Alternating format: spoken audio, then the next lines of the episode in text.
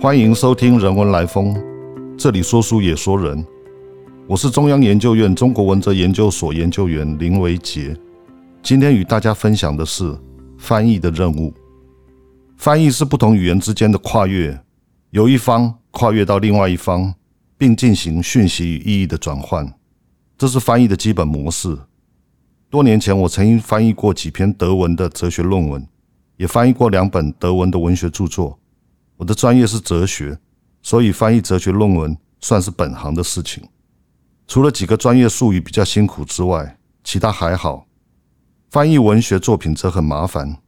原来接单的几个翻译者临时落跑，出版社找人救火，我临危受命，两个假期在痛苦中度过。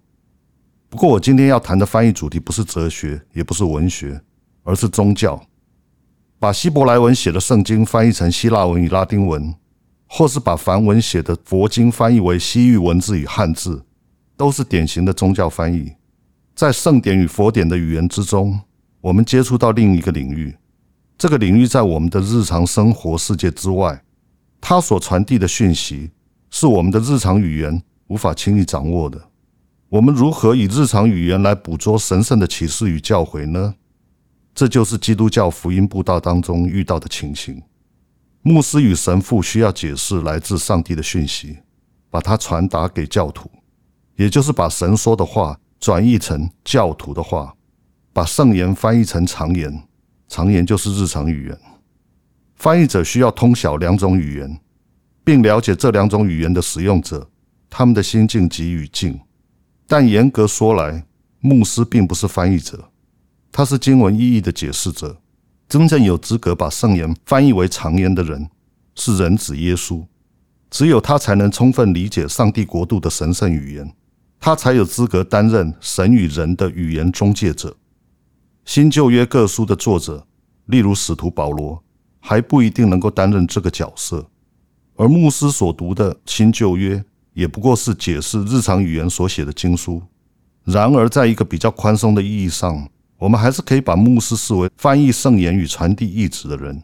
在台湾的神明信仰当中，情形略有不同，但是也可以类比一下：神明上升到鸡童身上，鸡童成了神明的代言人。这时他所说的话，乃是一种变形的神明语言，信众是听不懂这种语言的，因此需要他的助手来翻译。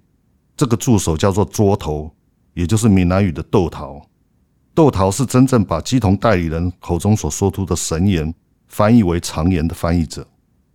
宗教的福音布道与神明开示是否能成功，固然需要牧师与窦桃是否真正能传达神的旨意，但真正的决定性因素乃是来自圣言的力量与信仰的虔诚。即使是蹩脚的牧师，或者是讲话结巴的窦桃，也能够使人幡然悔过。这样一来，岂不是显示语言中介的角色？并没有想象中的重要，真正重要的难道是使用语言的两方，而不是中介翻译者？其实不然，宗教翻译的最重要工作，并不是单方面的准确诠释，而是像架起一座桥似的桥接两方。翻译就是架桥，好的翻译才能够有效的连接圣言的力量与信仰的力量。这里需要提到翻译理论的一个重要原则：翻译的真理就是不可翻译。在翻译的过程中，我们总是会遇到翻译的限制与边界，无论翻译者如何努力，都不可能充分、有效与准确的在两个语言世界当中进行传达。如果有翻译者宣称我彻底了解了对方的话语，或者是我准确翻译了文本，这种话只能参考一下。如果不通过中介翻译者，而是直接向上帝或神明祷告，也许可以获得更直接的启示或开示。事实上，这是信徒把翻译者的角色换成了自己，自己把神的语言转换成我们的日常语言。宗教翻译的天然障碍与限制，不在于完美的圣言、神言，而在于日常语言的缺陷与混乱。更何况，有的信众根本没有真正敞开心灵倾听神的话语。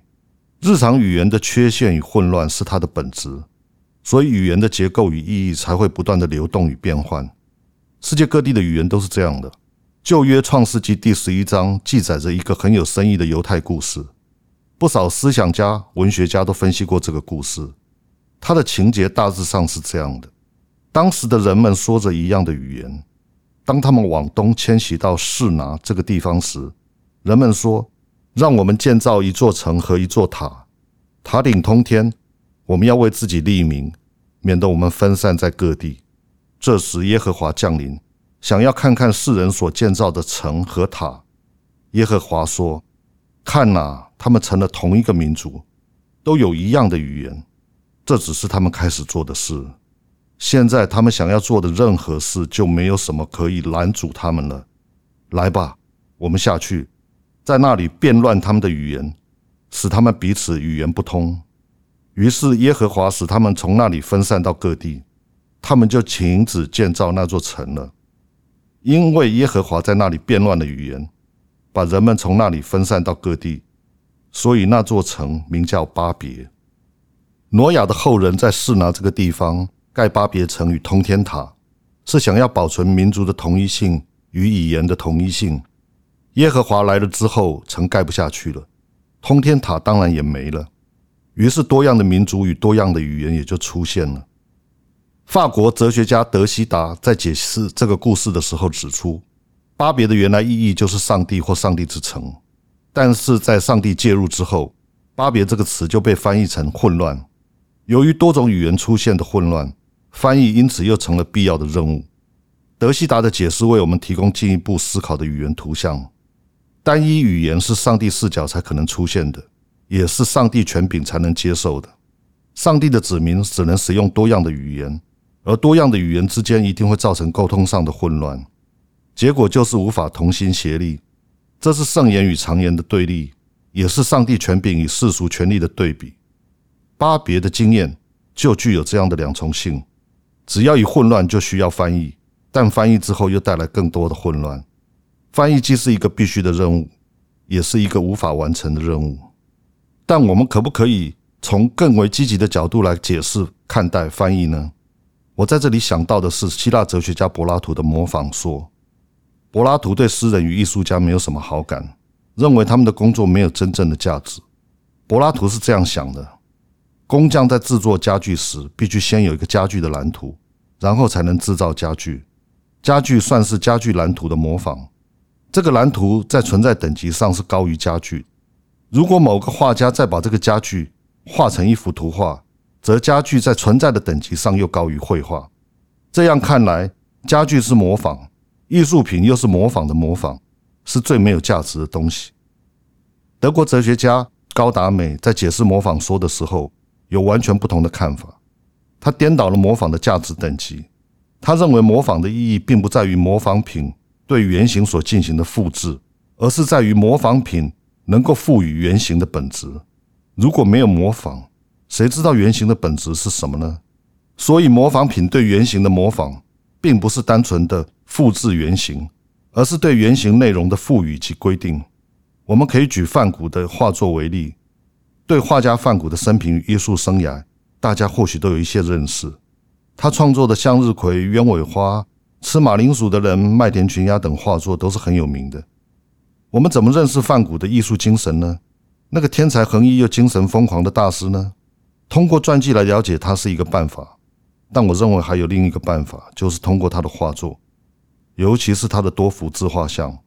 所以根本就没有独立存在的范谷精神。只有我们在解读作品时，才能够确认它的艺术本质。通过高达美重新诠释模仿说，我们对翻译的任务也得到一种新想法：翻译是对一个外文文本或经典的跨语言复制吗？神明代理人窦桃是通过日常语言的翻译过程来复述神明降生的神圣语言吗？从诠释学的观点来看，牧师的每一次福音布道，都是用我们听得懂的常言。来确认与规定圣言的意义。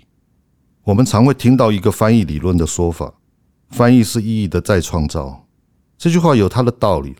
每一次有价值的翻译都能带来不同的启发，这不就是再创造吗？但我认为这只是翻译的次要任务。翻译的首要任务不是带来意义的再创造或再理解，而是意义的赋予，或者说是意义的确认。翻译因此具有两个任务。首先是意义的确认，其次才是意义的再创造。一次翻译是原文意义的一次确认，多次的翻译则带来多次的意义确认。不同的意义确认并不一定会互相排斥，反而可能让那个被翻译的文本累积更丰富的意涵。文学名著与宗教经典的翻译过程都是通过这样的方式。以上是我今天的分享，谢谢大家，谢谢你的收听。如果喜欢我们的分享，邀请你按下订阅支持。如果对节目内容有任何想法，欢迎 email 到听众信箱与我们交流。我们下次见。